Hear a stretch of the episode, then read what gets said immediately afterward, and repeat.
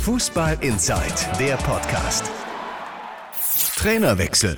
Was für ein Paukenschlag. Der HSV trennt sich mit sofortiger Wirkung von Christian Titz. Ex-BVB-Jugendtrainer Hannes Wolf übernimmt und leitet schon am Mittwoch die erste Trainingseinheit mit der Mannschaft.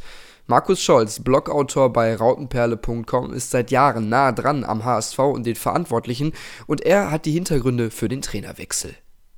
Es hat lange geschwelt. Es war eigentlich schon äh, von Saisonbeginn an bekannt oder sogar zum Ende der letzten Saison schon bekannt, dass Bernd Hoffmann kein großer Freund von Christian Titz ist und seine eigenen Vorstellungen hat. Jetzt hat Ralf Becker seinen Kandidaten hier in Hamburg untergebracht, Hannes Wolf. Den hatte er schon in Kiel auf dem Zettel, genauso wie Christian Titz eigentlich auch.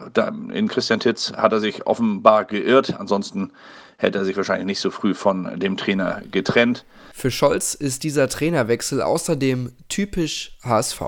Ja, ähm, zwei Punkte hinter dem Tabellenführer liegend, den Trainer rauszuschmeißen, das ist halt äh, der HSV-Wahnsinn. Der HSV-Wahnsinn geht weiter. Man hat einfach nicht die Geduld, mit Trainern etwas Langzeitiges aufzubauen. Im Gegenteil, man lässt sich leiten von der Öffentlichkeit, man lässt sich zu schnell von dem äh, gerade eingeschlagenen Weg abbringen und fängt jetzt wieder bei Null an.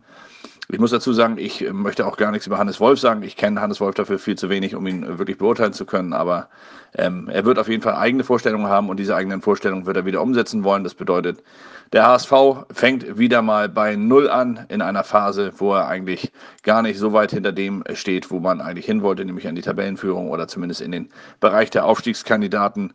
Ähm, ja, es ist der typische Wahnsinn HSV äh, und insofern, ja, was, was, es wundert einen nicht mehr, sagen wir so.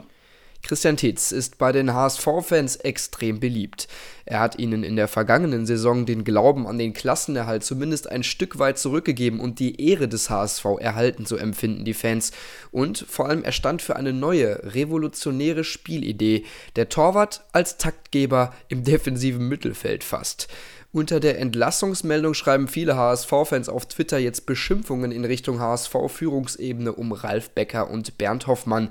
Ihr spinnt doch, ist da noch das harmloseste. Daniel Jovanov, freier Journalist und Buchautor, hält diesen Beschimpfungen und dieser schnauzevoll Einstellung der Fans jedoch auch interessante Fakten entgegen. Die Entlassung von Christian Titz kommt wenig überraschend und ist inhaltlich die richtige Entscheidung, da es keinen Sinn macht, an einem Trainer festzuhalten, von dem der Vorstand nicht restlos überzeugt ist.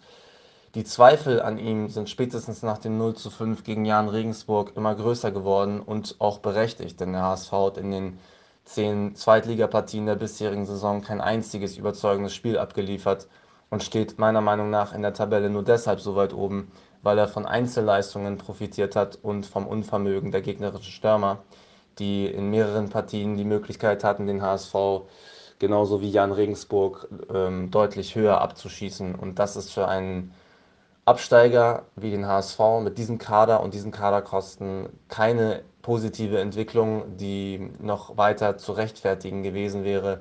Insofern hat der Vorstand konsequent gehandelt und die richtige Entscheidung getroffen und mit Hannes Wolf einen Trainer verpflichtet, der schon mal unter Beweis gestellt hat, trotz seines Alters ähm, eine Mannschaft wieder in die Bundesliga führen zu können. Das Kernproblem laut Jovanov, der HSV hat unter Titz in den bisherigen Saisonspielen nicht einmal vollumfänglich überzeugt.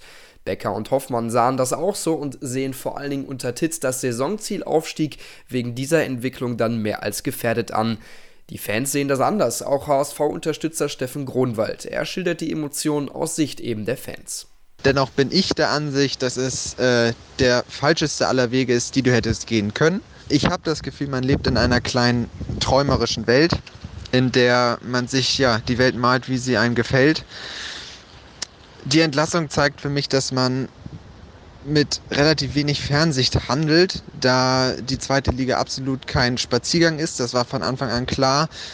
Es scheint so, als wäre es den Verantwortlichen nicht bewusst gewesen, dass es ein härterer Weg ist, als man glaubte. Nur weil man der HSV ist, heißt es nicht, dass man jeden Gegner an die Wand spielt. Man steht zwei Punkte hinter dem Tabellenführer in der Tabelle.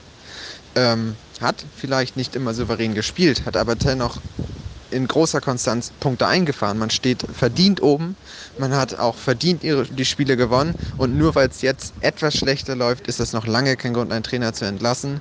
Meiner Meinung nach hat der HSV aus dieser Situation nichts gelernt, steht als Verlierer da Man muss gucken, wie Hannes Wolf diese Situation jetzt annimmt, umsetzt und ob der HSV damit wieder in ruhige Gewässer fährt. Aber auf jeden Fall ist man jetzt natürlich Gesprächsstoff Nummer eins und inwiefern das in der aktuellen Situation hilfreich ist, dann auch in der aktuellen Situation, dass man jetzt wieder ein Auswärtsspiel in der Liga hat, ein Auswärtsspiel im Pokal hat, dann Köln zu Hause hat, weiß ich nicht, inwiefern das hilfreich ist. Ich bin alles andere von begeistert von der Situation und äh, ja, sehe den HSV und einen Großteil der Fans und auch einen Großteil der Führungsspieler des HSV als große Verlierer.